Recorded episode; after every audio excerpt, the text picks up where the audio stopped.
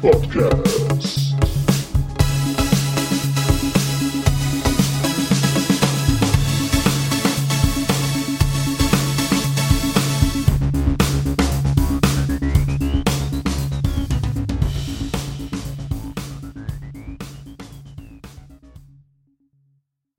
Hallo und willkommen zur neuesten Folge vom Battlepod.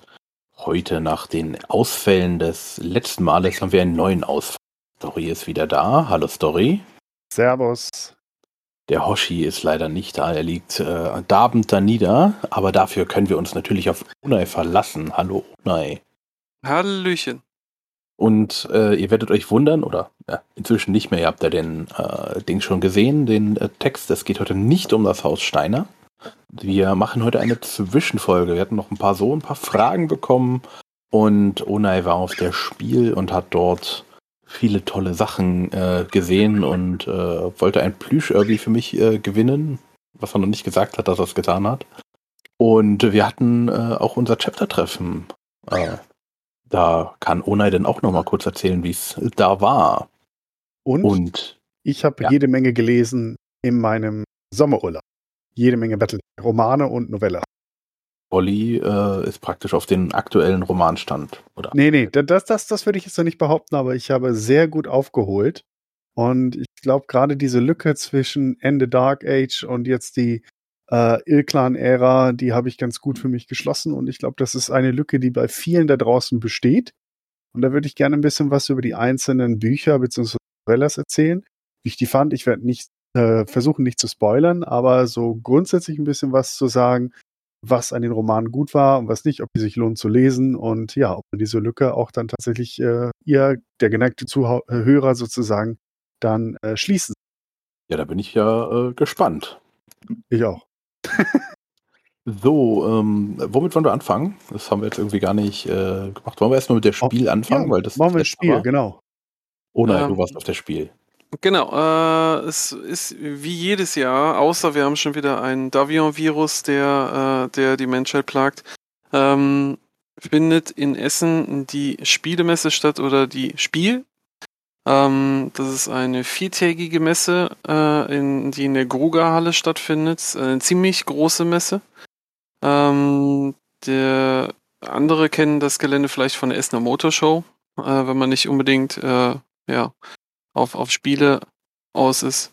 Äh, kurze Erklärung, was die Spiel ist. Also auf der Spiel gibt es alles. Von, von in der Regel so von Kinderspielzeug äh, bis, also Kinderspiele, äh, bis auch jetzt seit, seit ein paar Jahren, seit ein paar vielen Jahren äh, Computerspiele, die da vorgestellt werden. Es sind Tabletop äh, dabei, es sind Gesellschaftsspiele dabei. Alles. Ist jedes Jahr ein, äh, ein Highlight. Da freue ich mich jedes Mal wie Bolle drauf. Ich war, Ähm, in, ich war in den 90ern auch ein paar Mal da. Das war auch tatsächlich ein fixer Termin. Vor allem der MacForce-Stand damals. Der war so die. Mhm. Also ich muss ganz auch ehrlich sagen, ich bin seitdem ich 18 bin, jedes Jahr auf der Spiel äh, und ich bin jetzt, äh, ich guck mal auf, auf den Kalender, äh, ich bin jetzt 42. Das sind also einige Veranstaltungen, die ich da mitgekriegt habe. Ähm, es ist so, äh, man hat da auch äh, gesehen, dass das Battletech Hobby, ähm, was, äh, was sich da präsentiert hat, ähm, ist so über die, äh, über die letzten Jahre doch, doch immer ein bisschen weniger geworden. Ähm, es war schon immer wieder ein bisschen was da. Ähm, aber in der Regel äh, hat sich das äh, mehr bei den Ständen abgespielt, bei denen, ja, bei denen man was kaufen konnte, also die Einzelhändler. Ähm, und dieses Jahr war nach vielen, vielen, vielen, vielen, vielen Jahren äh, wieder ein Stand da, der, der sich vom Publisher äh, präsentiert hat. Und zwar diesmal war es Catalyst, die da ein paar wenige Quadratmeter gemietet haben. Äh, und da haben sie ein paar Spieltische aufgestellt, äh, auf denen man auf zwei Karten halt ein paar Mechs durch die Gegend schieben konnte. Und wenn man sich dann dazu bereit erklärt hat, ne, der Olli, der weiß das, zwei, drei, vier Mechs, das kann schon mal zwei, drei Stunden dauern, bis das durch ist. Ja, Aber man- kommt noch auf die Zuggeschwindigkeit der Spieler an. Aber ja, ja, da hast du recht. Ja, es waren noch so Innersphere Medium Mechs, ne, Griffin, Shadowhawk, Uh. Wolverine, das dauert eine Weile, bis die runter sind. Ich, ich hätte nur Spiders und Assassins genommen. Und dann fünf, sechser Piloten. Ja, genau. Das, äh, hm, Das wäre super gewesen. Auf einer Heavy Woods Karte. Ja, ich sehe dich nicht, ich dich auch nicht. Ah ja, ist ja schön. Hm. Inni. Hm. Genau. Nicht so bitte. Ja. Hört Ähm, sich noch viel Spaß an. genau, aber wer dieses Mal, äh, also dieses, diese kleine Herausforderung dann halt erfolgreich äh, bewältigt hat und hat sie alle da niedergerungen, der konnte dann halt auch, wie bei mir im Hintergrund zu sehen ist, einen kleinen Urban Mac gewinnen. Die hatten dann Yay. nämlich eine große Kiste von Plüsch-Urbis. Und sie wollten sie nicht verkaufen, dafür musste man sich äh, auf dem Feld der Ehre prügeln. Warum gibt es eigentlich keine Plüsch Marauder? Ich meine, Irby ist schön und gut, aber Es Marauder gibt sind doch. Plüsch-Marauder. Nein, echt ohne Scheiß? Ja, selbstverständlich. Warum habe ich sowas nicht? Davion-Sabotage. Verdammt! Nee, Äh, das, äh, Im Ernst, die gibt es? ja, das ist von Macross. So, die, ja. Der, der, der, äh, der Commander-Spot. Da gibt's äh, jemanden, der macht die, äh, der macht daraus auch Plüschis. Yeah, yeah, Ähm, yeah. Was, wo, wie, wer, äh, wo kann man die kaufen? Ja, genau. Das ist, und, äh, also das ist wohl nur so ein Fan der, äh, der, der Macross-Reihe. Der macht das. Ähm, der verkauft die auch nicht immer. Äh, Mythen und Legenden äh, zufolge äh, gibt es den manchmal auf Etsy. Und wer, der, wer dann schon mal auf Etsy guckt, der weiß, man muss genau zu dem Zeitpunkt, wo der das anbietet, muss man danach suchen und dann zuschlagen. Weil wenn man zu lange wartet, dann ist weg. Oh. Aber das macht's ja noch wertiger. Oh, wie geil. Ich, ich habe ein Genau. neues Lebensziel. Ich muss einen haben. Genau. Und äh, wie, wie heißt der, der Shop von dem? I don't know. Ich habe nur Bilder davon, äh, Bilder vom Produkt gesehen. Das ist doch ein komisch. Und, und wie heißt das Produkt genau dann? Das ist ein Commander-Spot. Nein, das ist ein Commander-Spot von, von Macross. Right. Cool, cool. Also das äh, werde ich auf jeden Fall. Da, das ist eine Quest, deren Erfüllung es, ähm, es würdig ist, sozusagen, sie zu lösen, wie auch immer. Genau, also wenn, wenn ihr zufällig jetzt zuhört, ihr der kleine chinesische Plüsch-Shop mitten im Nirgendwo, ihr bekommt Besuch vom Olli und, Genau. der, will, und der will seinen Marauder haben. Ich werde davor Hm. campen. Ja, bitte bestell mir, eine, äh, hol mir einfach einen mit ab, bitte. Ja, freilich, ich werde mir ganz viele äh, anlegen. Ich will eine ganze Armee, ein ganzes Regiment vom Plüschmarauder.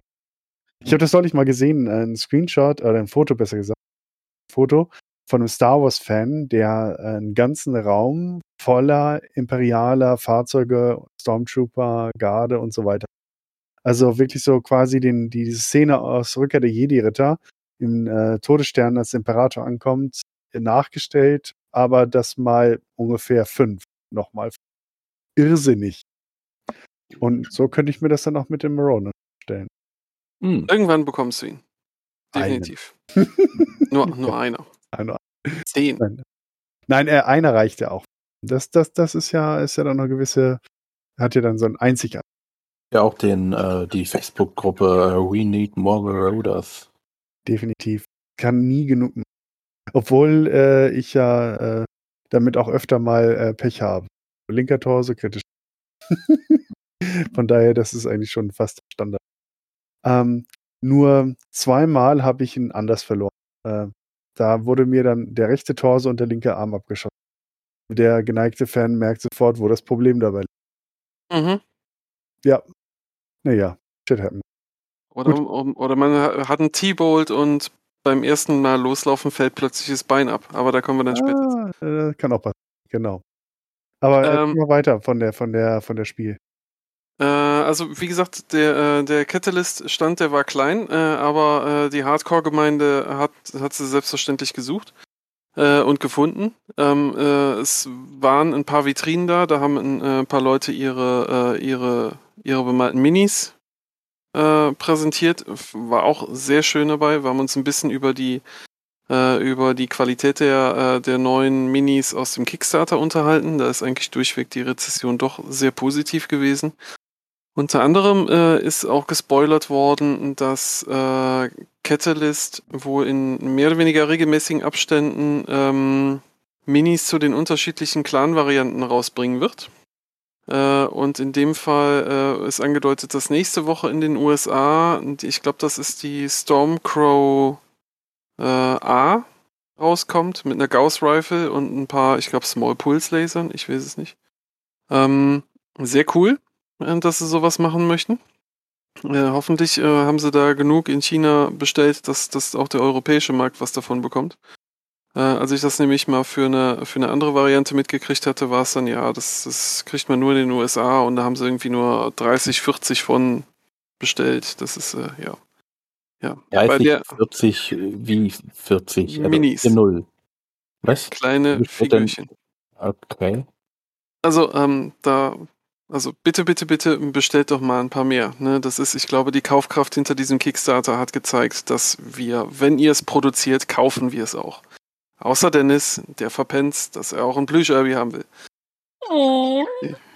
Genau, aber äh, generell ist, äh, ist nochmal erwähnt worden, dass äh, Catalyst auch hinterher ist, dass wir, äh, dass wir da halt neuen Content bekommen, ähm, dass halt fleißig geschrieben wird. Das heißt also, äh, es werden jede Menge Romane rauskommen, so Sachen wie Shrapnel, das ja alles Vierteljahr rauskommt, alles halbe Jahr. Ähm, das, äh, davon wird es auf jeden Fall mehr geben und äh, das ist eigentlich ganz cool, dass es halt jetzt auch so eine offizielle, richtig losgetretenes Revival von diesem Hobby gibt. Und auch die anderen Leute, die ich auf der Spielemesse getroffen habe, ähm, die jetzt unter anderem auch neu mit dem Hobby angefangen haben. Also ich hatte da eine denkwürdige Begegnung. Ja, Da war ich mit meinem äh, Patenkind gerade in einer komplett anderen Halle äh, und dann werde ich angestupst äh, und jemand hat das Drachenmon auf, auf, auf, meinem, auf meinem Sweatshirt äh, erkannt.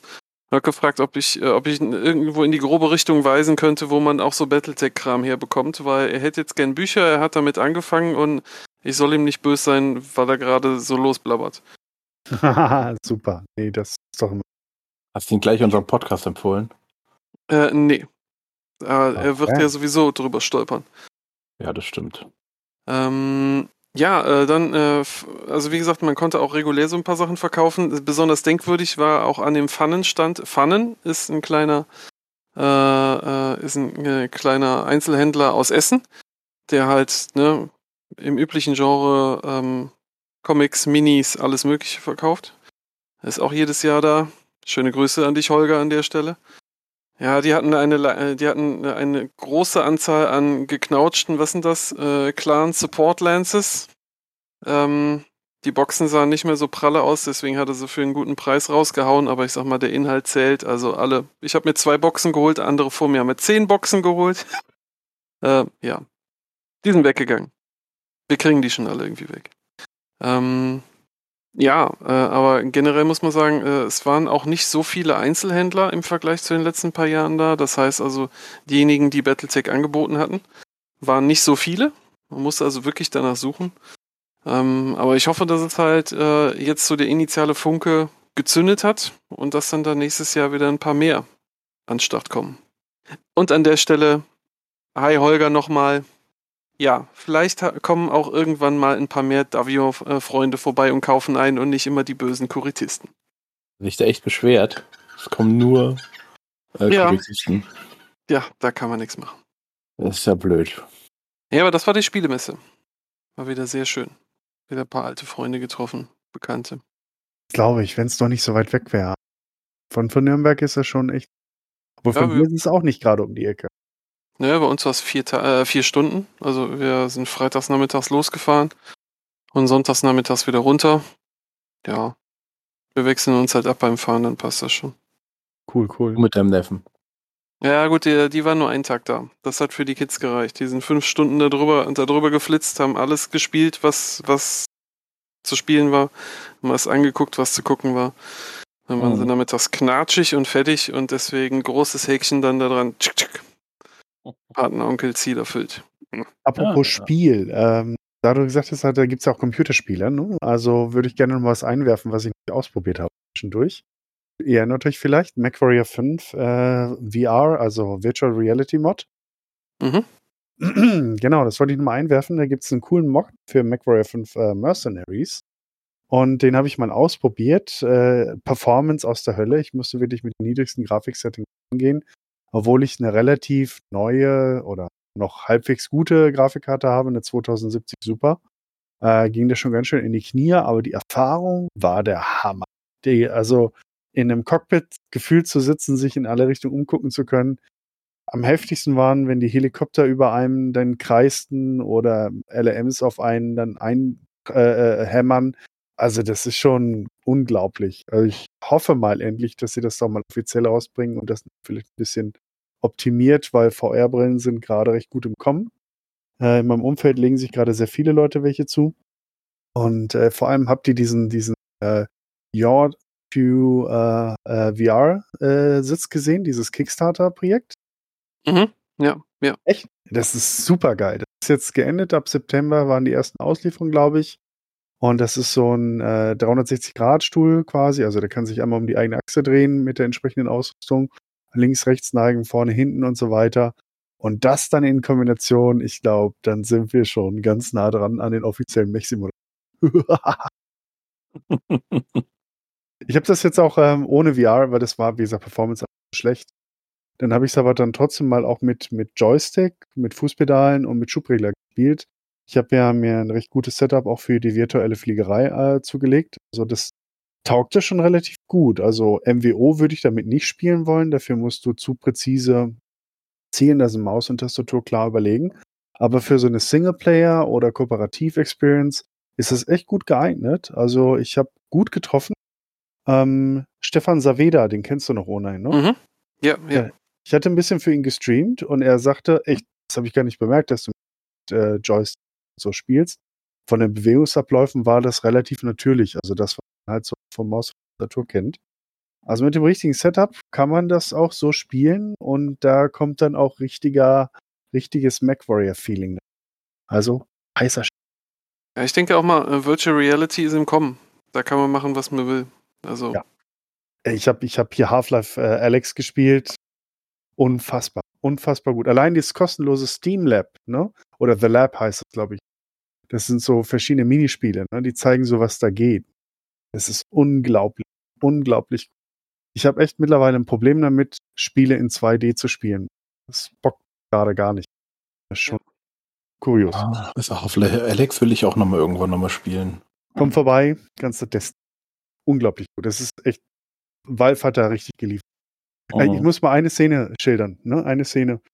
Da kommst du in so einem unter äh, so einem Kanal, ne? Äh, äh, hier äh, hier unter unterirdisch, ne? Kommst du an so eine Kreuzung und da hängt so eine Leiche von der Decke und in den toten kalten Händen eine Schrotflinte. Die willst du natürlich haben. Und dann musst du erst so einen eine Mechanismus halt in Gang setzen und in einer Kette ein bisschen runterlassen. Aber das ist wahnsinnig laut. Und dann hörst du so Schläge von verschiedenen Richtungen, von eigentlich gesperrten Durchgängen. Und äh, dein Kumpel über Funk warnt dich, dass äh, Bewegungen aus allen Richtungen auf dich zukommen.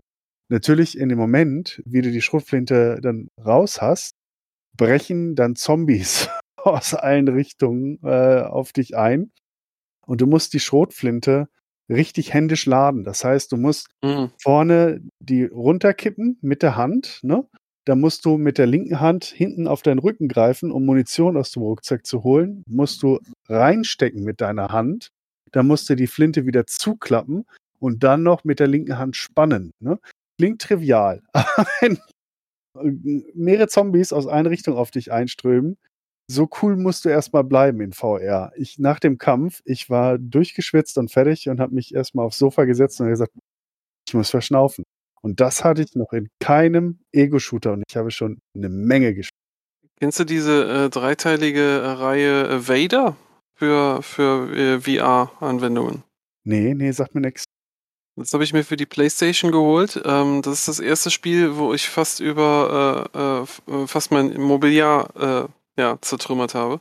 Ja, geil. Ähm, das ist also, äh, das, da bin ich auch schweißgebadet, bin ich, äh, bin ich da raus. Das, also für euch als Hintergrund, ich habe früher Lab gemacht, dem, dementsprechend, also wenn ich da schon so Lichtschwerterkampf oder sowas machen wollte, dann, dann versuche ich da halt dementsprechend auch so in eine Fighting Stance reinzugehen. Nur wenn du das halt so eine Dreiviertelstunde, Stunde machst, das geht in die Beine, da, bist, da bin ich fix und fertig. Ja, also ähm, das ist, da geht was ab und wenn, äh, das ist halt nichts so, wie, wie man so normal kennt, man sitzt einfach mal in aller Ruhe in einem, in einem Stuhl und tippelt da so ein bisschen auf der Tastatur und im Maus rum, sondern das ist, da- das ist schon mit Körpereinsatz. Also, Mhm. Also, um jetzt nochmal den Bogen zu spannen, also ich unterschreibe das genau, was du jetzt sagst, ne? Und das ist ähm, gerade für solche Spiele wie MacWarrior ist das eigentlich perfekt, so dieses Feeling dazu haben, wie man in der Mech die Bewegungen zu führen. Ähm, die, die Räumlichkeit, die Tiefe ist eine ganz andere. Vorher, wenn du dann wieder zurückgehst auf 2D, du hast das Gefühl, du guckst wirklich nur irgendwie so auf, auf eine Wand. Ne? Nur so ein Anziehbild. Ja. Äh, du hast ein ganz anderes Gefühl für die Dimensionen und halt auch für die, für die Position deiner Mitspieler oder der anderen Mechs und der Gegner. Unfassbar gut. Kann ich nur empfehlen. Ich habe übrigens äh, mir eine HP Reverb E2, das ist dann der, das Beste, was man für das Geld bekommt. Es gibt deutlich bessere VR-Brillen, aber die sind halt auch deutlich teurer. Und für, ähm, man zahlt, je nachdem, wo man sie kriegt, zwischen 500 und 600 Euro. Ist jetzt kein Schnäppchen, aber auch nichts, womit man äh, äh, normalerweise bankrott geht. Ne? Äh, von daher äh, durchaus mal ein Blick empfehlenswert. Wenn man eine potente Grafikkarte der 3000er Serie besitzt, dann kann man auch MacWarrior 5 in der Mod-Version damit spielen. Wie gesagt, ist nicht optimiert und ist auch ein bisschen tricky, da hinzukommen, aber es ist auf jeden Fall. Worth a try, if you Mhm. tech. Aber wo du jetzt, äh, oder äh, andersrum, äh, bist du bei, äh, bei der Spiel schon durch oder hast du noch was? Ja, das war jetzt eigentlich grob von der, von der Spiel. Also wie gesagt, es ist ein- ist wieder ein, äh, ein offizieller Stand von Catalyst da gewesen. Nach vielen, vielen, vielen, vielen, vielen Jahren. Äh, und äh, hoffentlich nächstes Jahr was Größeres. Mhm. Okay, dann Frage an Olli und auch an äh, dich. MW5 Mods. Es gibt 37 Mods im Epic Store. Ähm, Oh. Es gibt unter anderem zwei, ein 3D hat und ein Enhanced hat. Fangen wir mal damit an. Welches sollte man denn lieber nehmen? Boah, also ich muss erst mal gucken, weil ich habe die bisher immer bei Nexus Mod runtergeladen. Aber einige meiner Lieblingsmods sind jetzt bei Nexus Mods verschwunden. Angeblich hat Nexus Mods irgendwie die, äh, die Zügel angezogen und einige der Modder haben gesagt, äh, wisst ihr was, könnt ihr mich gerne haben. Und äh, sind jetzt dann äh, gewechselt. Hm. Kann sein, dass die jetzt im Epic Store halt auch zu finden sind. Vielleicht hat auch Epic den einfach einen coolen Deal angeboten. Ich habe es mir noch nicht angeguckt, ähm, aber das tue ich gleich mal nebenbei. Wenn ich jetzt nicht aus Versehen das Spiel gestartet hätte, ich wollte. Aber egal. Gibt jetzt äh, TT Rules AI Mod 2. Ja, den gibt es schon Äh, ein bisschen länger. Jump Jets nehmen wir. Das sollte man nehmen. Ähm, ich habe ihn am Anfang mal benutzt, hat mich jetzt nicht so vom Hocker gehauen. Ähm, oder war das, war das der Jumpjet, dass deine Kollegen springen? Der ist eigentlich, glaube ich, nicht mehr ganz so wichtig, weil das ja mittlerweile auch dabei ist. Aber wie gesagt, Ja. lass mich mal kurz mal reingucken. Mhm. Wo finde ich Okay, den? äh, In Epic Store? Äh, im Epic Store nach dem MW5 und dann hast du oben die Leiste, da steht dann Mods. Und dann Browse Mods. Dann zeigt er dir alle möglichen Sachen an. In der Bibliothek oder im Store? Äh, Im Store. Okay. Du kannst aber über die Bibliothek auf die drei Punkte klicken und dann sagen im Store anzeigen. Okay. Ah. Gunnar, was hast du denn so für, für Mods? Ich äh, spiele momentan ohne, Mosch, äh, ohne Mod.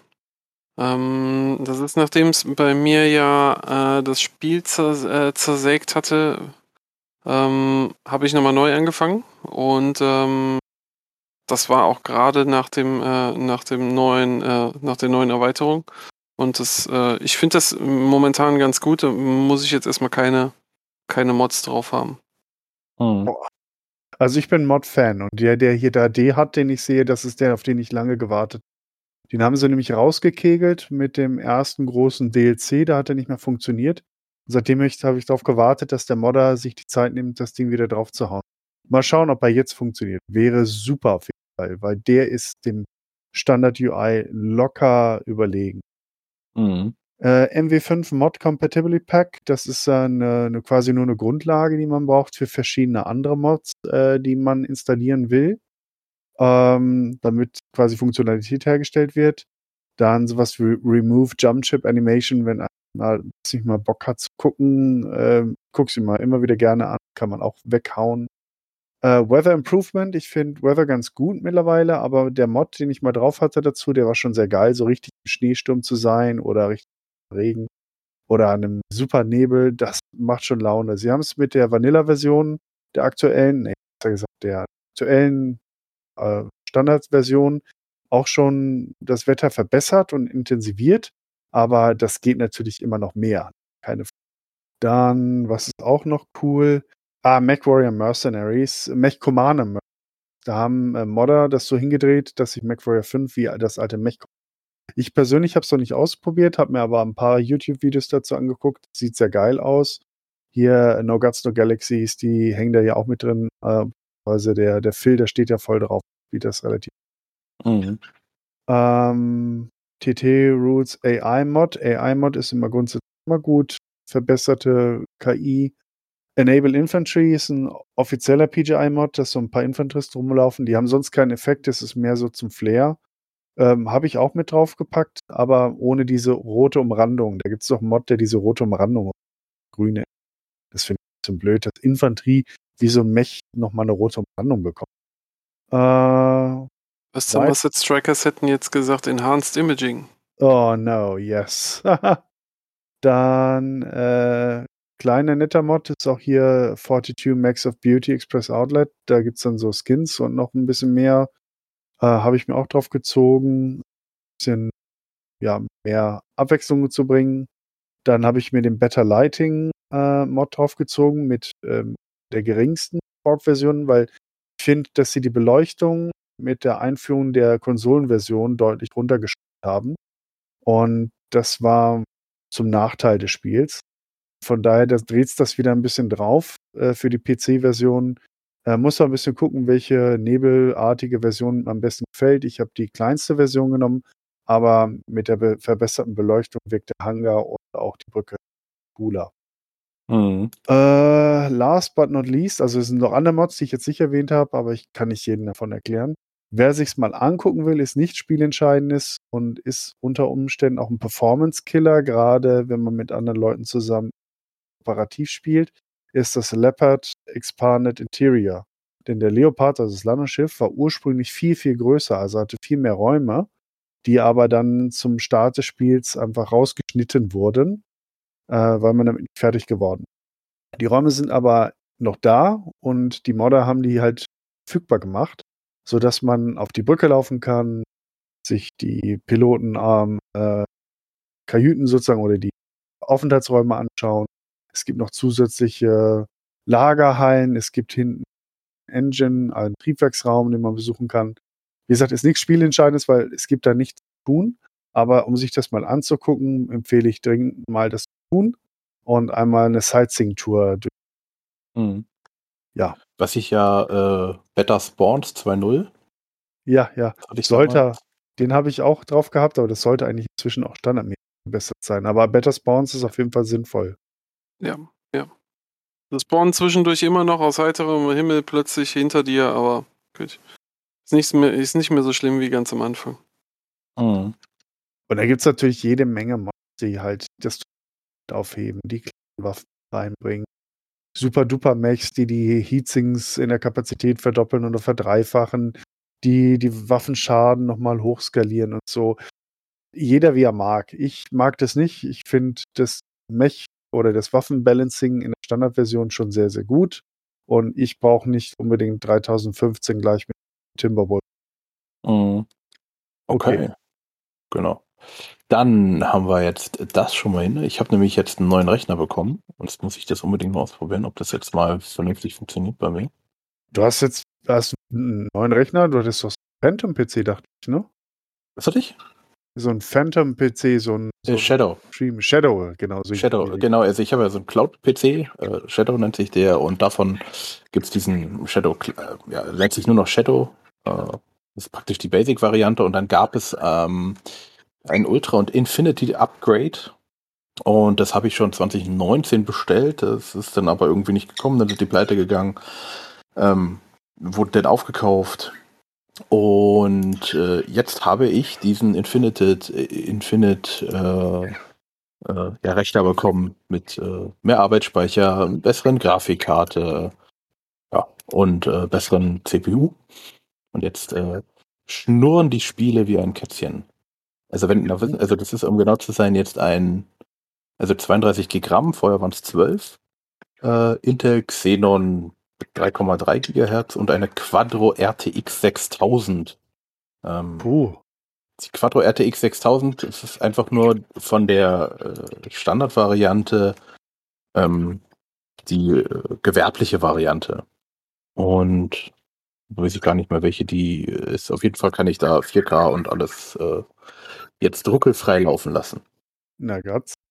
Ja, dann auf jeden Fall Mhm. mal reingucken. Lohnt sich. Also ich muss ganz ehrlich sagen, mit dem zweiten Add-on oder ist auch nicht, äh, äh, ist das Spiel auch mal ein gutes Stück besser geworden. Macht richtig Spaß. Und ja, von daher gibt es eigentlich wenig, was inzwischen gegen MacWarrior 5 spricht. Das Mhm. Auch auf dem Konsolen-Release äh, sehr, sehr positive äh, Rezessionen gekriegt. Also ich tendiere auch äh, damit mir äh, das, das Ganze nochmal auf der Playstation zu holen. Vielleicht, wie jetzt momentan habe ich, äh, habe ich noch genug zu tun, aber ähm, ja. Einfach nur um rauszubekommen, wie sich das da äh, vom Spiel her differenziert. Ah, we'll see. Man muss Mhm. mal so sagen, wir haben halt damals äh, eine spielbare Beta bis Alpha irgendwo so dazwischen. So ganz Alpha war Mhm. sie nicht mehr. Wer schon mal eine echte Alpha gespielt hat, der weiß, dass das keine Alpha mehr war, aber das war eine fortgeschrittene damals. Und im Prinzip äh, hatte sie mit dem ersten Erweiterung Release-Qualität ähm, und jetzt mit der Erweiterung hat sie eigentlich so die Funktion von einem Spiel. Äh, was ist gerade abgehakt? Was? Mit so. Erweiterung? Mit der zweiten Erweiterung hat es jetzt den Standard oder den Stand, den man von einem ordentlichen Spiel Mhm. Mit flüssig schön durchlaufendem Intro. Hm. Das ist ja auch schon mal nicht schlecht. Äh, ich habe jetzt übrigens angeguckt, das ist eine äh, Nvidia Titan RTX, das ist äquivalent dazu. So, dann kommen wir zum äh, nächsten. Wir haben auch ein paar Fragen bekommen. Und zwar, fangen wir jetzt mal an, wir haben ein bisschen Lob bekommen, danke dafür.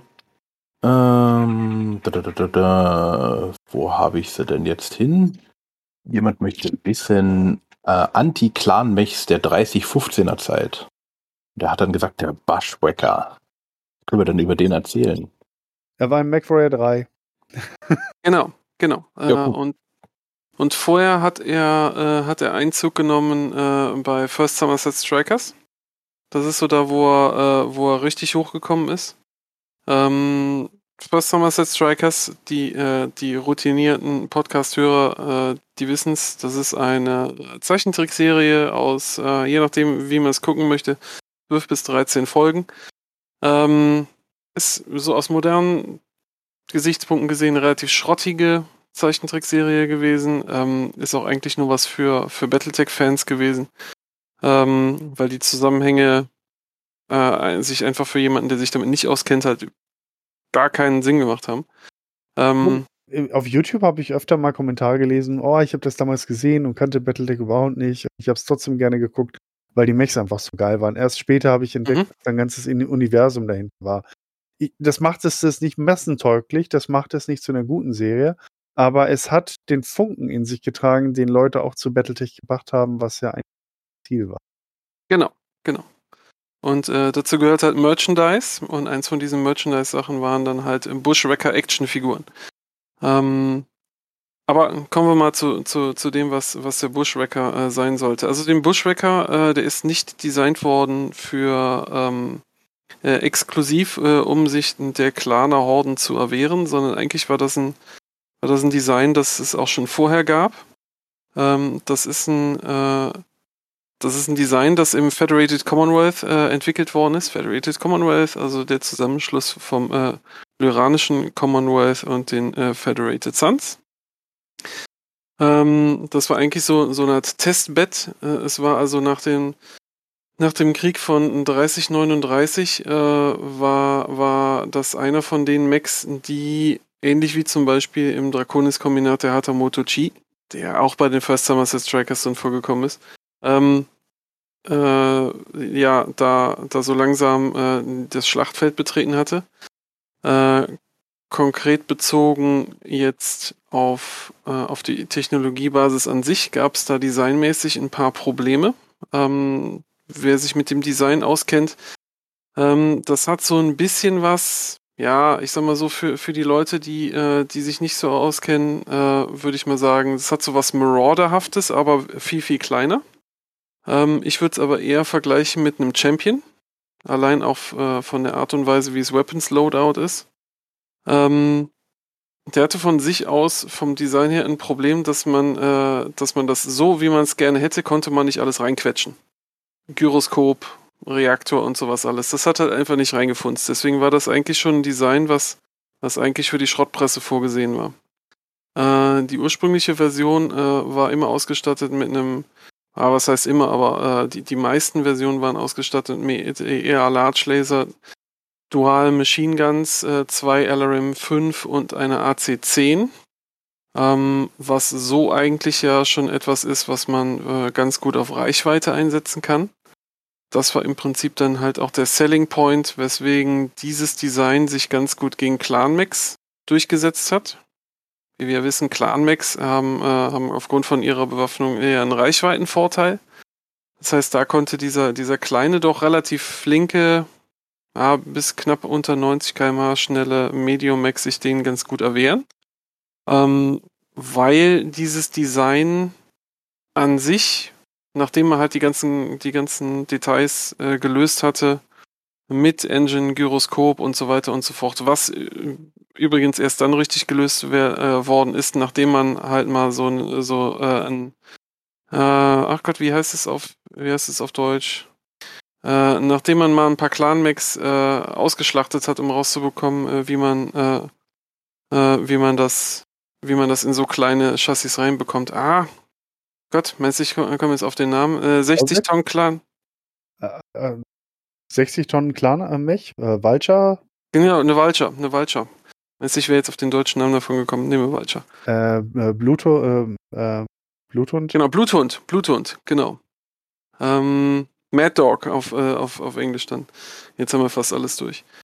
Äh, Mad Dog wer das Modell davon kennt, und damit meine ich nicht das MWO-Modell, weil das ist schon ein bisschen aufgeblasen, äh, weiß, dass das Ding eigentlich ziemlich schmal ist, also sehr, sehr, sehr, sehr schmal. Das ist im Prinzip so eine kleine Wand, wo an der Seite äh, halt so ein bisschen, so ein bisschen LRMs rausgucken und dann noch Arme dran getackert wurden.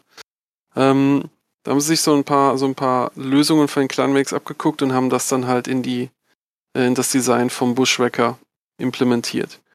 Ähm, Bushwacker hat sich äh, aufgrund seiner, äh, äh, aufgrund dieser, dieser Vielseitigkeit und dass er ein bisschen flink aus der Hüfte war, dann sehr beliebt gemacht, was dann dazu geführt hat, dass es halt auch, ähm, auch ein paar Varianten davon gab. Eine besonders interessant, äh, mit einer äh, LB20X, also mit einer richtig dicken Schrotflinte und einem äh, EA Large Laser, Jochheiser. Und dann halt auch diverse Varianten, bei denen dann halt LRMs durch SRMs ausgetauscht worden sind oder halt dann später, weil dieses Design auch relativ langlebig war äh, und es dann halt auch bis in die McCrory Dark Age Zeit äh, mitgezogen worden ist, halt mit MMLs. Mask ist noch eingepackt worden, diverse Plasma Rifles und sowas alles. Das hat, oh. da, das hat da im Prinzip seinen Platz drin gefunden. Das heißt also, man hat das. Ja, bitte? Ja. Ich muss sagen, der, der Bushwacker ähm, finde, vom, Aus, vom Äußeren her hat er was. Dieses so asymmetrisch. Ne? Aber ja. von der Bewaffnung hat er mich nie so richtig überzeugt. Ich meine, die beiden LM5 sind gewichtstechnisch eine LM10 äh, vorzuziehen. Und äh, aber der Large Laser furchtbar heiß. Du kannst die Waffen nicht so abfeuern, wie du gerne möchtest. Äh, die Munitionsabhängigkeit dann von der von der LB, ne? Äh, war eine LB oder eine AK-10? Ich glaube, eine Standard AK. 10 Das ist eine Standard AK-10. Es gibt auch eine Variante mit einer LB.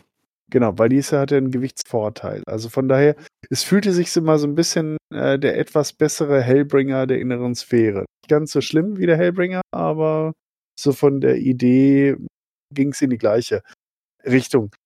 Die, das, was du jetzt sagst, dass das eigentlich so ein Waffenversuchsträger war, ne?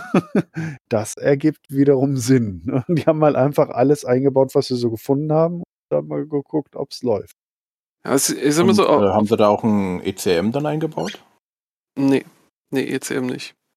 Aber man ist den nächstlogischen Schritt gegangen. Das heißt also, man hatte ja dann rausbekommen, es ist relativ gut zu handeln. Ne? Man, man, man kann da relativ easy, sag ich mal, Konfiguration vornehmen. Was ist natürlich die ultimative technologische Lösung für ein maximal modulares System? Es ist ein Omnimac daraus geworden. Genau, Omnimac. Genau, und äh, das, der Bushwhacker ist quasi so der, der Urvater des Gauntlet.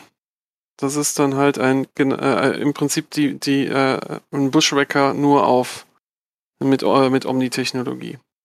Okay, ja, warum nicht so schön basteln? Und für die Platte gesprochen, also das da, ich sag mal so, den, den Bushwhacker, den habe ich auch ein paar Mal gespielt. Ähm, der hatte nicht diesen, diesen Punch. Ne? Also ähm, das Einzige, was da richtig Schaden gemacht hat, war der ER Large. Hm. Ah, Die AK-10 auch, aber halt eine schlechtere Reichweite für Ja. Wirklich. Ja. Und ähm, die AK-10, was für ein Gewicht. Und die kämpft in, fast in derselben Liga, Liga wie ein ER Medium, äh, der Kleiner mit Tonne. Ja. Äh, Aber ich sag mal so, der hat, äh, also, der hat halt schöne Hitzekontrolle gehabt. Also, ähm, du konntest halt, irgendwas konntest, konnte man meistens abschießen, ohne dass man in der Runde sagen musste, wow, ist mir alles viel zu heiß. Also, ich habe den dann auch mal gefahren mit, äh, äh, mit, so- mit so ein paar, äh, mit so ein paar experimentellen Raketen. Das heißt also, die, äh, diese, diese, ach, nicht Cluster Munition, sondern dass es ein Minenfeld gelegt worden, äh, gelegt wurde. Ist auch ganz knuffig. Kann man mal machen. Aber das ist so die Geschichte vom Bushwhacker. nice. Again what learned. Habe ich. Genau. Und Also- äh, nur ein kurzer, äh, noch kurz natürlich, wer sind so berühmte Piloten? Gerade eben schon gesagt, äh, First Somerset Strikers. Captain Walton Raider hat den Bushwhacker damals äh, gesteuert, nachdem ihm sein kleiner Centurion auseinandergeflogen ist. Äh, die Ähnlichkeit zwischen, äh, zwischen der Einsatzweise und ja, dem Loadout von einem Centurion und einem Bushwhacker ist an der Stelle dann auch relativ eindeutig. Nur, dass der Bushwhacker halt auch ein guten Ticken schneller ist. Mhm. Meine Aber- Zentrum wird ja auch schneller später. Mhm. Aber bei First Somerset Strikers konnten die Centurions springen. Mhm. Ja, so ganz äh, genau haben sie es da nicht so genommen, ne? Genau. Da musste dann in der Lore dann nochmal was nachgebessert werden. Aber Ja, das ne? ist, Ja. Erzähl weiter. ja, aber das ist im Prinzip so der Ausflug des Bushwhackers. Die Anfänge kurz vor der Schrottpresse gerettet und dann ein Mainstay in den in, in quasi jeder Einheit der, des äh, äh, Federated Commonwealth bis später dann halt in die Dark Age Zeit. Ich muss sagen, ich war immer ein großer Fan von dem Centurion 9D. Mhm. 15. 6,9er Geschwindigkeit und der 3 Engine, äh, die LB10X da drin. Also es war schon ein cooler Mech. Ich hatte den sogar zeitweise, Mech Force auf äh, 3050er Schiene, bis dann doch irgendwann mal der rechte oder linke Torso, ich weiß nicht mehr genau, abgeflogen ist und dann war es sehr schnell vorbei. Mhm. Bis dann war er aber toll. Centurion, ich finde Centurion immer gut. Gibt kaum eine Centurion-Variante, die ich nicht, äh, die, die, die man nicht gebrauchen kann. Außerdem wird halt der blöde Waffenarm weggeschossen. Dann ist halt keine Arme, keine Kekse, aber na gut. Mhm. Okay. Dann ähm, das nächste ist unser Chapter-Treffen. Wie war's denn? Oh nein. Ich äh, konnte leider nicht. Ich, äh, mir ging's leider nicht so gut. Genau. Ähm, wir waren in Seifriedsburg. Es war ein kurzes Chapter-Treffen, weil es halt äh, Corona-bedingt keine, äh, keinen anderen Zeitpunkt gab, äh, einem regulären Wochenende. Das heißt Anreise, Freitag und Sonntag haben wir uns dann alle wieder verabschiedet. Äh, es war sehr schön. Ähm, wir waren insgesamt, wenn man alle zusammenzählt, waren wir 15 äh, Leute, die, die sich da wieder zusammengefunden haben. Äh, wir haben aufgrund der kurzen Zeit ein, ja, sagen wir es mal, ein, ein kleineres Main-Event durchgeführt. Das war diesmal ein Battle Royal. Vielen Dank an der Stelle dann nochmal zu einem anderen Holger, und zwar unserem, von unserem Chapter Holger, äh, der, äh, der einen netten, ein nettes Preis, äh, einen netten Preis ausgestellt hatte dafür. Für denjenigen, der den Battle Royal gewinnt. Äh, Battle Royal war bei uns, ähm, äh, man durfte sich einen Mac, stand übrigens auch so in der Einladung, äh, in, in, in der Beschreibung von dem, von dem Event. Ähm, ein Mac mit maximal äh, Battle Value 1400, also Battle Value 2. Tonnage egal, Hauptsache passt rein. Jeder kriegt einen 2-2er-Piloten. Äh, wir haben, weil es die Zeit es zugelassen hat, dann auch noch äh, mit äh, Heroescape äh, eine 3D-Landschaft zusammengebaut. Ja, und dann hatten wir insgesamt zehn Leute, die sich drum geprügelt haben und dann ging's los. Ja, ein paar sind schnell gefallen, ein paar wiederum nicht. Er hat insge also der Battle Royale hat insgesamt siebeneinhalb Stunden gedauert, aber war echt schön, war sehr packend. Ähm, was ich auch sehr schön fand, war, ähm, wir haben die Leute, die neu dazugekommen sind, die vorher noch bei keinem Real Life Chapter Treffen dabei waren, haben sofort mitgezockt. Ähm, wir haben, äh, wir haben die, die, die, die Freunde und beziehungsweise Freundinnen dann auch mit an die Platte geschleift und die mussten sich dann auch noch mitprügeln und haben das auch sehr erfolgreich gemacht an der Stelle. Ähm, also war wirklich schön, äh, mit den Leuten zu quatschen, die Leute wieder zu sehen, wohl aufzusehen auch an der Stelle. Äh, und halt über ein bisschen Battletech äh, zu quatschen, ein bisschen Battletech zu spielen. Ja, und ein bisschen mit den Leuten physisch interagieren, die man sonst normalerweise nur online sieht. Hast was verpasst, Dicke? Ich hätte ja auch was für dich mitgebracht. Hm, Ja, ich weiß. Ich hoffe aufs nächste Mal. Äh, schauen wir mal. Ich bin äh, ja sehr traurig gewesen. Aber Genau. irgendwas ist ja immer, ne? Genau. Deswegen, wir haben die ganze Steiner PPC haben wir dann auch äh, auf dein Wohl äh, gekillt. Mhm. Hast du vielleicht gemerkt dann, ne? Ging es Ja. dir ja dann spontan viel besser. Ja. Nur noch mal wieder erwähnt haben, die ist halt einfach ein Knaller. Alle lieben. Genau, genau. Deswegen machen wir die nächstes Jahr dann nicht mehr. Weil wir hatten sie dieses Jahr ja schon. Genau. Aber wie gerade eben schon gesagt, wir müssen mit der Planung fürs nächste Real Life Chapter, äh, Chapter Treffen dann auch ein bisschen aus dem Quark kommen. Weil wir möchten das nicht nochmal machen, wenn es so, äh, so kalt ist. Sondern äh, wir möchten es schön räumerfreudig im Warmen haben. Und äh, das heißt, das nächste Real Life Chapter Treffen haben wir dann hoffentlich schon in einem halben Jahr. Mit mindestens genauso vielen Leuten. Lieber Ja, wenn mir Bin mehr. gespannt. Okay, dann Olli. Du hast gelesen. Ja, viel gelesen. Ich habe mir da was vorgenommen, weil es hat mich wahnsinnig geärgert, dass ich die Ilkan-Ära-Bücher nicht wirklich genießen. Ich bin so ein Mensch, der möchte gerne mal wissen, was über die Vorgeschichte wissen. Der möchte mit den Charakteren warm werden, der möchte eine emotionale Verbindung haben und verstehen, warum eine Figur so handelt, wie sie handelt. Und wenn du praktisch äh, Rückkehr der Jedi-Ritter erst anguckst und die anderen beiden Filme, die gespart hast, dann denkst du ja auch, äh, wie jetzt äh, Vater, Luke, was, wer, äh, Schwester, wer, wer sind die alle? Ne? Das würde ja auch kein Mensch machen. Und ich habe gesagt, okay, dann muss ich halt irgendwo ansetzen. Und das war gar nicht so einfach, den richtigen Einstiegspunkt zu erwischen, denn ich hatte jetzt wiederum keine Lust, alle Dark Age zu lesen. Ich hatte schon ein paar, die ersten gelesen, vor Jahren schon. Da waren ein paar ganz gute darunter, aber das Thema hat mich einfach gereizt. So ein Centurion auf einer Welt ist der einzige Mech und der Rest fährt in irgendwelchen Dampfkrafträdern und, und äh, äh, äh, Erntemechs dann herum, lauf, laufen sie herum. Ne? Also das war Mhm. nicht so, so meine Welt. Und deswegen habe ich irgendwo den Einstieg gesucht. Vor allem würde ich, wollte ich natürlich, wie so viele auch wissen, was ist denn aus den berühmten Einheiten geworden, die ähm, so gerade im Dschihad gelitten haben? Und deswegen hatte ich mir als Einstieg Redemption Rift rausgesucht. Das ist schon 2013 im Battlecore. Das ist äh, so eine amerikanische Battletech-Zeitschrift, die die es nicht kennt, äh, die äh, regelmäßig erscheint und die in der halt auch Kurzgeschichten ähm, dann sozusagen veröffentlicht werden. Und das Ganze ist dann als äh, Roman auch später dann erschienen. Und zwar Fullprint, ich glaube, oh, 2019 oder so. Könnte sein, ja, 2019, also vor zwei Ja. Jahren. Ja. Und äh, da geht es halt darum, äh, wie es um Wolfstragona bestellt ist. Und vor allem in Zusammenhang mit Haus Kurita. Und das ist ein bisschen schwierig, das Verhältnis, weil wir wissen ja alle Wölfe an der Grenze, wie das gelaufen ist. Minobu Tetsuhara. Äh, dann die, der, der, die Blutfehde sozusagen zwischen Haus Kurita, insbesondere Takashi Kurita und den Dragonern, äh, mit Jamie Wolf an deren Spitze. Dann natürlich die Rettung von Luthien durch die Dragoner und Kellhounds ähm, im Rahmen der, des ersten Clankriegs äh, vor den Nebelpadern und den Novakatzen waren ja auch dabei. Und, aber trotzdem, das, das Verhältnis zwischen Haus Kurita und den Dragonern war trotz dieser Rettungstat immer noch sehr, sehr unterkühlt.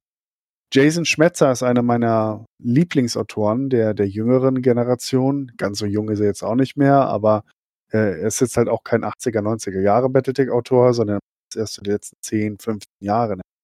Und ähm, Schmetzer hat sich äh, so ein bisschen in mein Herz geschrieben, weil er gute Charaktere skizziert und er nimmt sich auch viel Zeit dafür.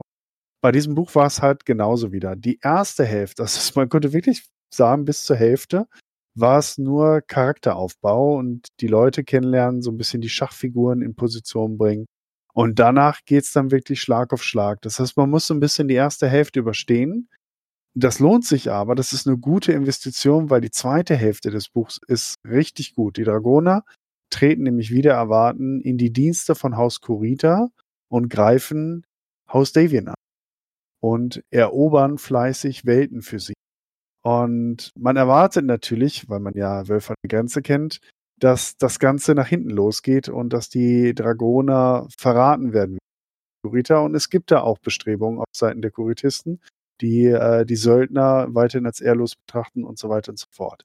Wie gesagt, ich will das Buch nicht komplett spoilern, vor allem nicht das Ende, aber ich finde gerade die Kampfszenen, die im zweiten Teil beschrieben werden, äh, auf dem äh, Planeten im Darwin-Raum, wie die Dragoner unter Bedrängnis geraten und äh, die taktischen Züge, da kommt Schmetzer richtig zur Geltung und das macht Spaß für mich auch als Tabletopper, als, als Battletech-Spieler, als Hobby-Militärhistoriker. Äh, es ist jetzt äh, nicht super authentisch vergleichbar mit irgendwelchen historischen Schlachten, aber äh, man merkt immer, dass er sich Mühe gibt, zumindest Gefechte zu inszenieren, die glaubwürdig sind, die auch so ungefähr ablaufen könnten.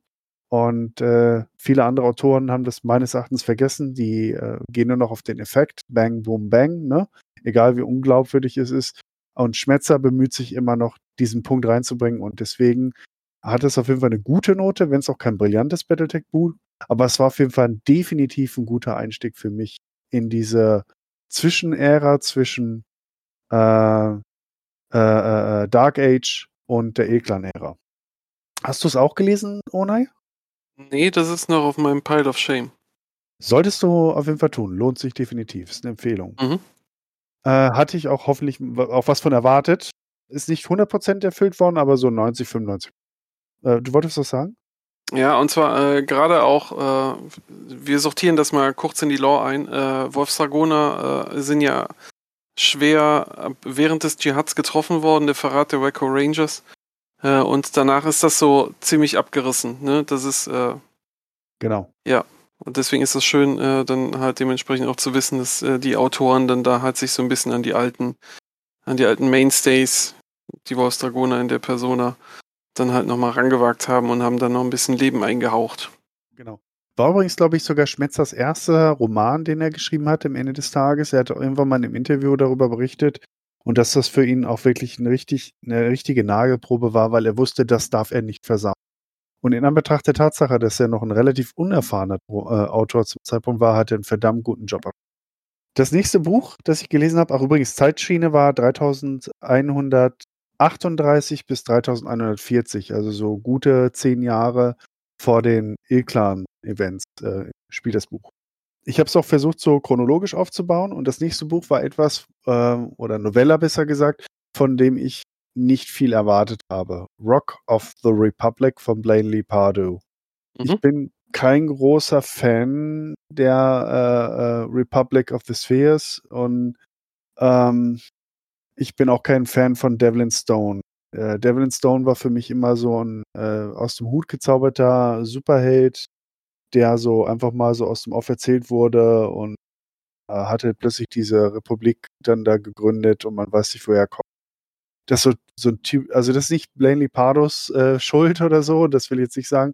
Das ganze Thema hat mich nie so richtig äh, fasziniert, aber ich wusste, ich muss dieses Buch lesen, um die späteren Vorgänge besser zu verstehen. Und deswegen habe ich es gelesen und ich bin mit einer relativ negativen Buch herangegangen deswegen und wurde deswegen vermutlich auch so positiv überrascht.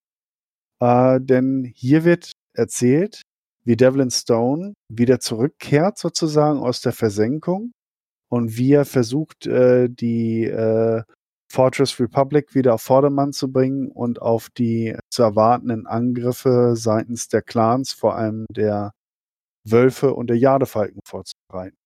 Die Erzählweise ist ziemlich gut. Ich würde sagen, ist auf jeden Fall eins der, der, der besten äh, Pardo-Bücher der letzten Jahre. Ist äh, 2020 erschienen, also noch gar nicht so lange her. Und erzählt den Zeitraum von 3145 bis 3149. Also wirklich kurz vor die äh, Ereignisse von Children of Kerensky oder auch Hour of the Wolf, also die, die Ilklan Hürb oder der, der, der Startpunkt von der Ilklan-Ära. Und es ist ein ganz wichtiges Buch, um zu verstehen, wie es denn dahin kommt. Und vor allem, weil auch viele Sachen äh, auf dem Shattered Fortress äh, Hintergrundbuch basieren, das ja mehr oder weniger also nur eine lose Szenariosammlung ist von Kurzgeschichten. Ähm, und einer der Charaktere, der Typ, der den, äh, den Devlin Stone quasi entdeckt äh, und wieder aufgetaut hat, der ist auch einer meiner äh, Lieblingsfiguren und äh, es wird auch ein bisschen erzählt über die Beziehung zu den Stellvertretern, dieser Exarch Jonah Levin, der da ist und äh, ähm, verschiedenen ähm, auch anderen Paladinen, mit welchen Schwierigkeiten sie zu kämpfen hatten und wie diese Republik in wenigen Jahren zerfallen konnte, nachdem Devlin Stone sie eigentlich zu einem Bollwerk und zu einem Machtblock dann aufgebaut. Sehr glaubwürdig erzählt, auch durchaus spannende Kämpfe und, und Situationen. Also von mir aus, äh, wer wissen will, wie es äh, zur Elklang-Ära kam und äh, das Dark Age zu Ende geht, das ist ein Must lesen. Ona, hast du schon gelesen? Nope, ich lese sie auch chronologisch. Das heißt, das ist das, was ein Buch drunter liegt. Unter Redemption Rift. Ich habe das Hörbuch danach, ähm, habe ich gehört. Welches? Äh, das hat es äh, auf Audible, äh, das, äh, darüber hatten, uns, hatten wir Ah, ja, ja. Äh, Bonfire of Worlds. Bonfire of Worlds, genau. Habe ich auch auf der Liste gehabt. Ähm, ich habe es dann jetzt als Hörbuch gehört, ähm, bin aber noch nicht ganz durch, muss ich geben. Also das hat, war nicht auf meiner muss ich lesen Liste fürs Verständnis, aber sollte man. Mhm. Ja. Was ich als nächstes gelesen habe, war A Splinter of Hope. Ähm, das war ein Buch, was ich, als es rauskam, das ist ja auch eine Novella, besser gesagt nur, äh, von Philip A. Lee, einem zu dem Zeitpunkt noch sehr neuen Battletech-Autor. Das Ding kam 2018 raus. Und ähm, ich war, als ich es das erste Mal angelesen habe, ich bin nicht weit gekommen, ich glaube so 50, 80 Seiten oder so und habe es dann enttäuscht weggelegt. Also mir ging der, der neue Davian äh, auf, den, auf den Keks, äh, der Julian Davian, mhm. diese komischen Söldner, die sie dabei hatten, diese Ex-Klanerin und die andere. Das war mir irgendwie alles so, das wirkte so schlecht geschrieben, so Comic-Charaktere, ne? Und ähm, ich hatte es dann nicht weiter verfolgt.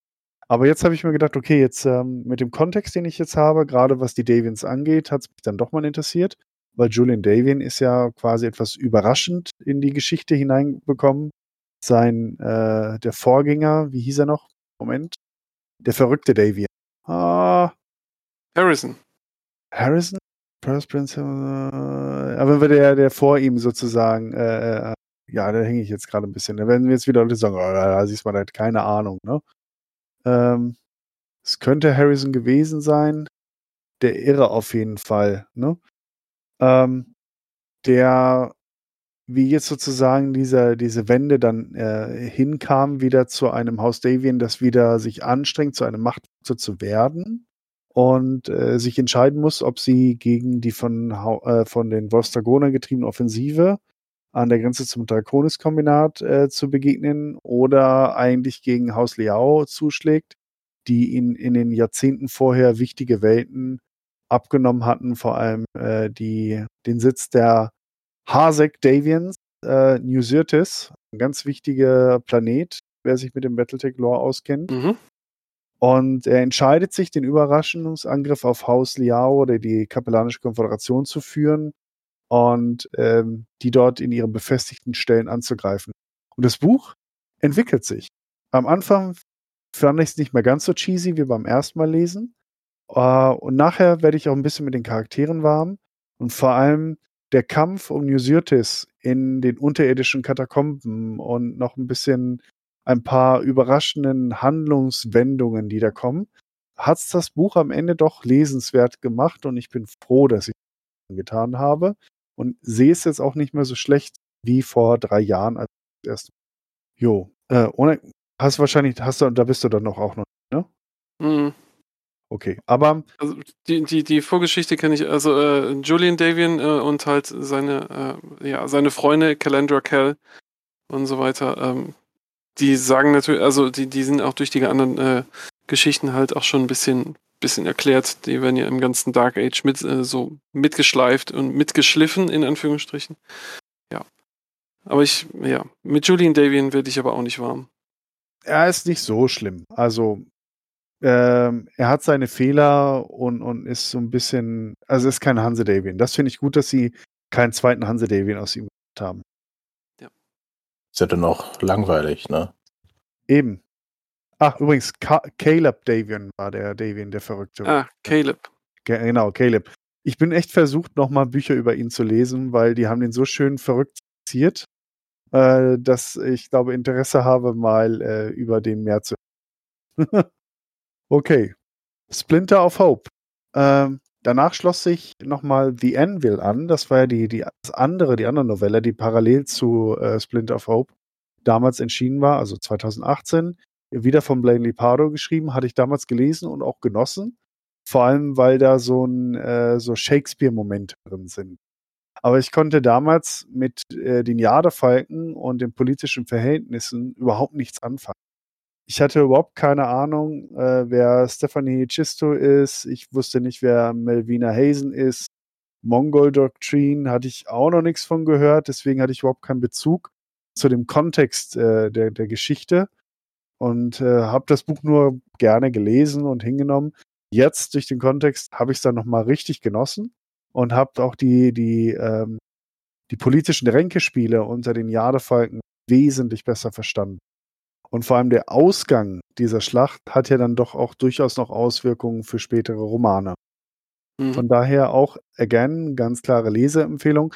Wenn es jetzt auch kein brillantes Buch ist, es ist jetzt kein Blood of Kerensky, es ist keine Grey Death Legion Trilogie äh, Qualität oder so, es ist kein äh, Wölfer in der Gänze, aber auf jeden Fall ein gutes Battletech-Buch, das äh, wichtige Grundlagen legt für die Stimmung gerade im äh, Steiner Raum und das Verhältnis zu äh, den zu den Jadefalken und die internen Jadefalken-Verhältnisse, ohne dass man tausend Bücher vorher gelesen haben muss über die Jadefalken. Dieses Buch reicht allein aus, um zu verstehen, dass die Malvina Hazen echt ein ganz schräger Vogel ist, aber dass nicht alle Jadefalken krank sind und verdorben, sondern dass es auch in diesem Clan noch äh, Menschen gibt, die den alten Werten teuer halten.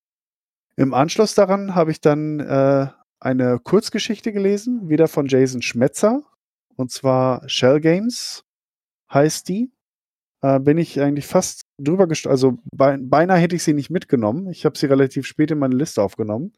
Die handelt auch schon relativ spät.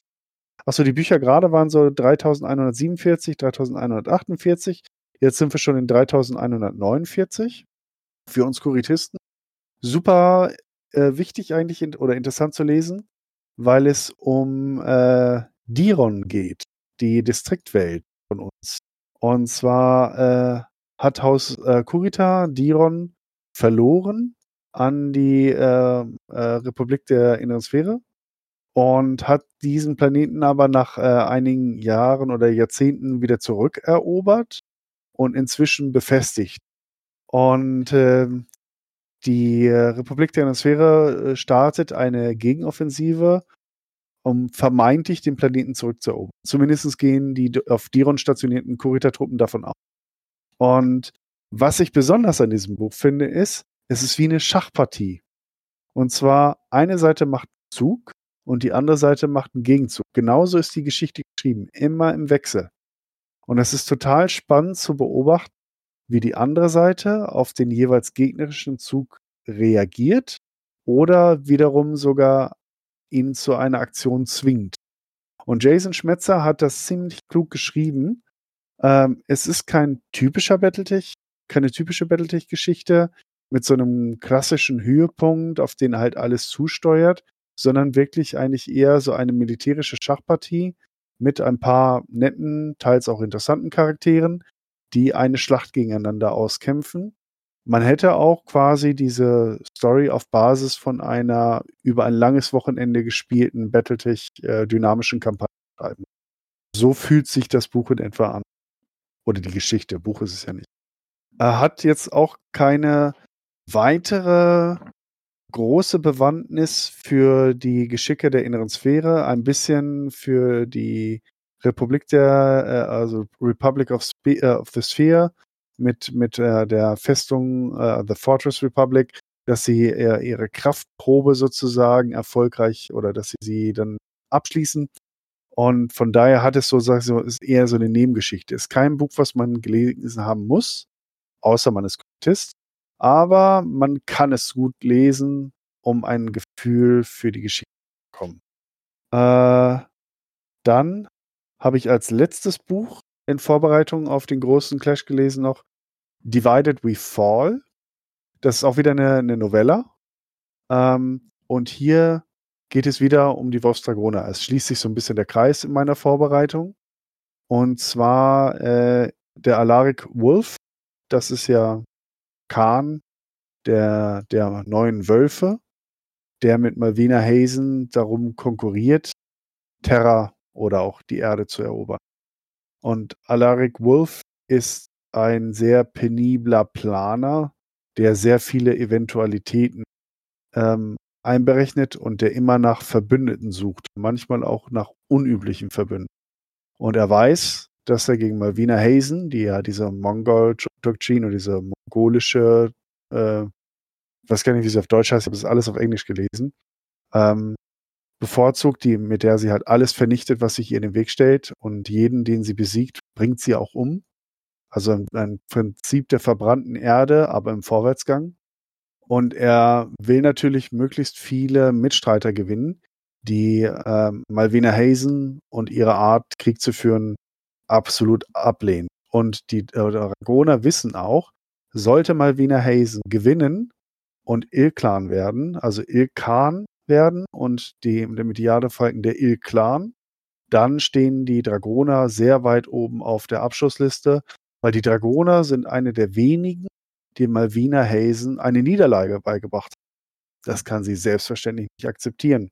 Also schickt Alaric Wolf einen äh, Krieger von Clan Wolf zu den Dragonern, der ähm, ein Faible für Geschichte hat und der sich auch sehr intensiv mit den Dragonern beschäftigt hat, um mit äh, den Dragonern zu verhandeln und sie dazu zu kriegen, sich auf die Seite der Wölfe zu stellen für diesen Kampf und gegen die Jadefalken. Nicht gegen die Republik der Sphäre, sondern gegen die Jadefalken. Und ähm, das ist leider, oder was heißt leider, das ist gut so. Es ist aus Sicht der Wölfe leider nicht ganz einfach, weil die Dragoner natürlich auch eine vertragliche Verpflichtung haben. Und wie wir wissen, die Dragoner, für die ist ein Söldnervertrag heilig. Und da gibt es dann interne Querelen. Äh, es gibt welche, die sich dann für dieses Angebot der Wölfe erwerben können und andere, die es halt rundweg ablehnen, ablehnen und alles dazwischen. Und das bringt die Dragoner nicht nur an den Rand eines Bürgerkriegs, sondern auch darüber hinaus. Und natürlich trägt so ein Bürgerkrieg äh, dann immer die Gefahr darin, dass sich dann die Einheit selber zerstört und dass am Ende des Tages dann niemand was. Ähm, ist auch wieder von Blaine Lepardo geschrieben. Ähm, Würde ich sagen, ist nicht sein stärkster Roman, aber auch definitiv nicht sein schlechtester. Ich habe, oder seine Novella ist ja kein Roman. Äh, ich habe ihn gerne gelesen. Vor allem, weil ich äh, den Charakter von diesem Marotta Kerensky, das ist der äh, Clan Wolf-Krieger, der geschickt wird. Marotta, was für ein kurioser Name. Mhm. Ich habe normalerweise für Clan-Charaktere nicht viel übrig, aber Marotta ist gut geschrieben und ich kann mit dem eine Beziehung aufbauen, wie er tickt, weil er nicht nur, oh, ich bin der beste Krieger der Welt und kämpfen, kämpfen, kämpfen, sondern weil er sich auch über, für mehr Sachen interessiert und gerade sich auch für die Innersphäre, für die Menschen, für Zwischenmenschliches, auch ein bisschen für Politik und so weiter interessiert, weil es auch sein Auftrag ist, aber weil es auch spannend findet. Also der, dieser Charakter ist durchaus mehrschichtiger als so der durchschnittliche Clan. Wie es ausgeht, will ich jetzt nicht verraten, aber auf jeden Fall äh, aus meiner Sicht nochmal ein sehr, sehr wichtiger Rom äh, oder Novella-Geschichte, um sich halt auf diesen großen Clash vorzubereiten, der dann in Children of Kerensky und in Hour of the Wolf dann beschrieben wird. Ja, das waren meine Geschichten, die ich so im Vorhinein gelesen habe jetzt. Äh, war sehr cool. Über drei Wochen hatte ich Urlaub und habe die so nacheinander wegkonsumiert und äh, hat mir sehr viel Spaß gemacht. Ich habe, es war besser als erwartet Und ich fühle mich jetzt richtig gut vorbereitet, mir nochmal Children of Kerensky und nochmal Hour of the Wolf äh, zu geben und diesmal auch ordentlich vorbereitet zu sein und vor allem mit der Hälfte der Charaktere überhaupt erstmal was anfangen. Mhm. Äh, wie hast du es gelesen? Äh, in, in welcher Form? Mhm. Ich habe äh, so einen E-Reader von Amazon, Okay. der, der äh, Kindle da, Dingsbums. Ja, da kriegt er, also da ist die, die Sammlung von Battletech Kurzgeschichten, die ist schon, schon relativ gut. Ja. Also da, da kommt man einiges Zeug dran. Für wenig Geld. Ja, genau. Ich habe mir das so vor ein paar Tage vor unserem Urlaub, habe ich mir das alles draufgezogen. Ich habe mir Ordner angelegt, so damit ich auch die Übersicht behalte. Ne? Mhm. Und dann habe ich da mir so eine Excel-Tabelle, so eine kleine auf mein Handy gebastelt und äh, habe die dann so der Reihe nach weggelesen. Das war echt eine tolle Geschichte. Ja, das war mein Erfahrungsbericht. Weiß ich. Würde mich interessieren in den Kommentaren vielleicht, äh, wie ihr die Geschichten empfunden habt. Habe ich vielleicht noch einen vergessen? Oder seht ihr irgendwelche ganz anders, sagt, nee, das war totaler Bullshit oder wie auch immer. Würde mich interessieren. Äh, täuscht euch aus mit uns und äh, sagt uns, was ihr denkt. Genau. Nicht schüchtern sein. Ja. Icke, bist schon eingeschlafen, Nö, ich bin noch da. Ähm, weil du nichts mehr sagst. äh, gut gelauscht. Gut, dann haben wir noch irgendwas. Irgendein Thema. Puh. Gibt es was Neues von MWO? Außer Standard, also irgendwelche, man kann irgendwelche Mechs gewinnen? Gibt es mal so eine. Info, wie es weitergeht? Neue Maps, neue Karten, neue. Also Schieber, mein Haupt, äh, ich habe jetzt schon äh, drei Wochen lang nicht mehr reingeguckt. Ich war irgendwie mit anderen Sachen beschäftigt. Ähm, aber äh, momentan ist ja, es läuft wahrscheinlich wieder irgendwas, dass man, dass man was gewinnen kann. Ich weiß nicht, ob, ob man den Warhammer noch gewinnen kann oder ich glaube, der ist, der ist schon durch. Inzwischen kriegt man wahrscheinlich was anderes. Ähm, aber ja, nö, also da ist jetzt erstmal nichts, wa- was ich wüsste. Ah ja, Trick or Treat, Lootback Event. Ja, selbstverständlich. Wir haben ja demnächst wieder Halloween. Ja. Da kann man Es ganz gibt jetzt keine Info, wie es weitergeht, ob es ähm, in MW5 neu bauen oder was auch immer. Also ich, um ehrlich zu sein, äh, glaube ich nicht, dass die MW4, äh, MacWarrior Online äh, in die Engine von MW5 reinkneten. Weil das würde sehr viel Ressourcen kosten ähm, für eigentlich keinen Benefit. Mhm. Damit machen sie ja keinen Gewinn. Ja, okay. Ich muss übrigens noch was einschieben, bevor ich hier gelyncht werde wieder von dem, von dem Lore-Mob da draußen. Der Typ Caleb Davian heißt vollständig Caleb Asek Sandoval Davian. Mhm. Mhm. Also, Einmal ja, quer durch alle, durch alle mittleren bis hohen Häuser durch. genau. Bei Kann man machen. Suns. Genau. Also, wundert mich nicht, dass er noch irgendwo nicht noch Liao mit drin hat. Das ist das Geheimnis, das wird dann wahrscheinlich erst in drei Romanen gelüftet. Wer weiß. Wer weiß. Übrigens, ja, ich habe schon noch eine weitere äh, Buch-, Novella, äh, Kurzgeschichten-Serie in Vorbereitung. Äh, die Iridani Lighthouse. Da sind diverse Geschichten zu äh, äh, erschienen jetzt in kurzer Folge. Ich habe die mir auch schon runtergeladen und draufgezogen. Hier der Daniel, der hat ja auch eine davon geschrieben. Bin schon sehr gespannt, aber ich lese sie auch wieder chronologisch. Und natürlich sind jetzt auch Grey Death Legion Sachen wieder äh, erschienen. The Price of Duty, eine Novelle habe ich schon gekauft und gelesen, aber das würde ich dann in dem Kontext ein bisschen erzählen. Ähm, von daher, es gibt jetzt auch wieder interessante Neuerscheinungen im Rahmen der Ehekanäle.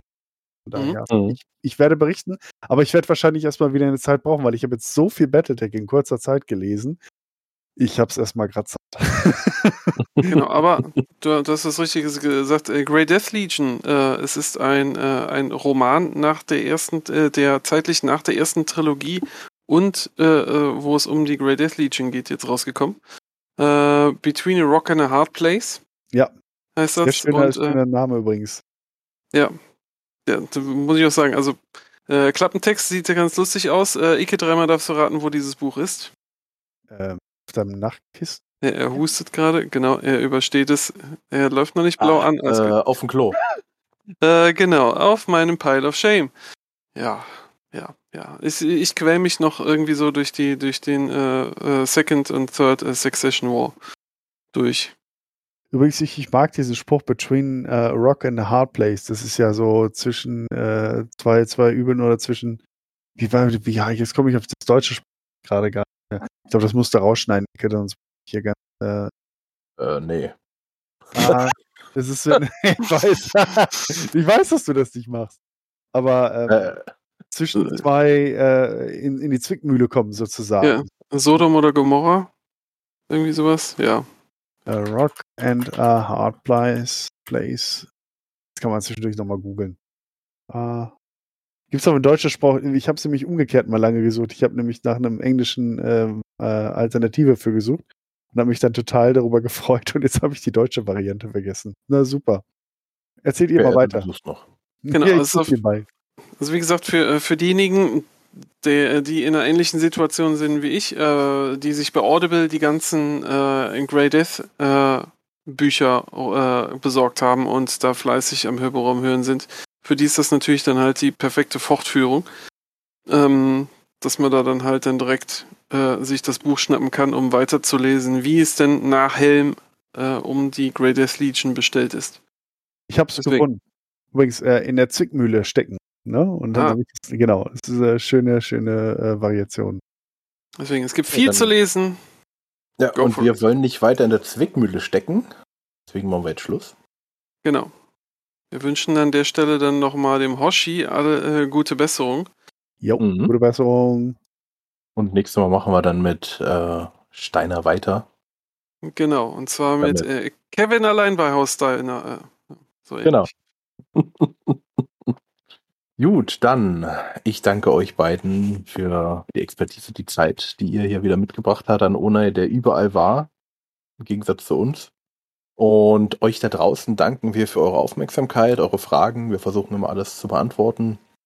Äh, wir hatten jetzt auch mehrere Fragen noch zu, zu Regelelementen. Da haben wir jetzt überlegt, wie wir das machen, aber das ist dann fast schon wieder ein eigener Podcast, weil das so viele denn waren. Also da sind wir noch am überlegen, wie wir das irgendwie mal abbilden können oder ob wir es überhaupt abbilden können. An, Wollen. Ja. Regeldiskussionen sind immer das mieseste überhaupt im Wette. Oh. genau, das heißt, also im Moment sagen wir, äh, es steht alles im Regelbuch drin.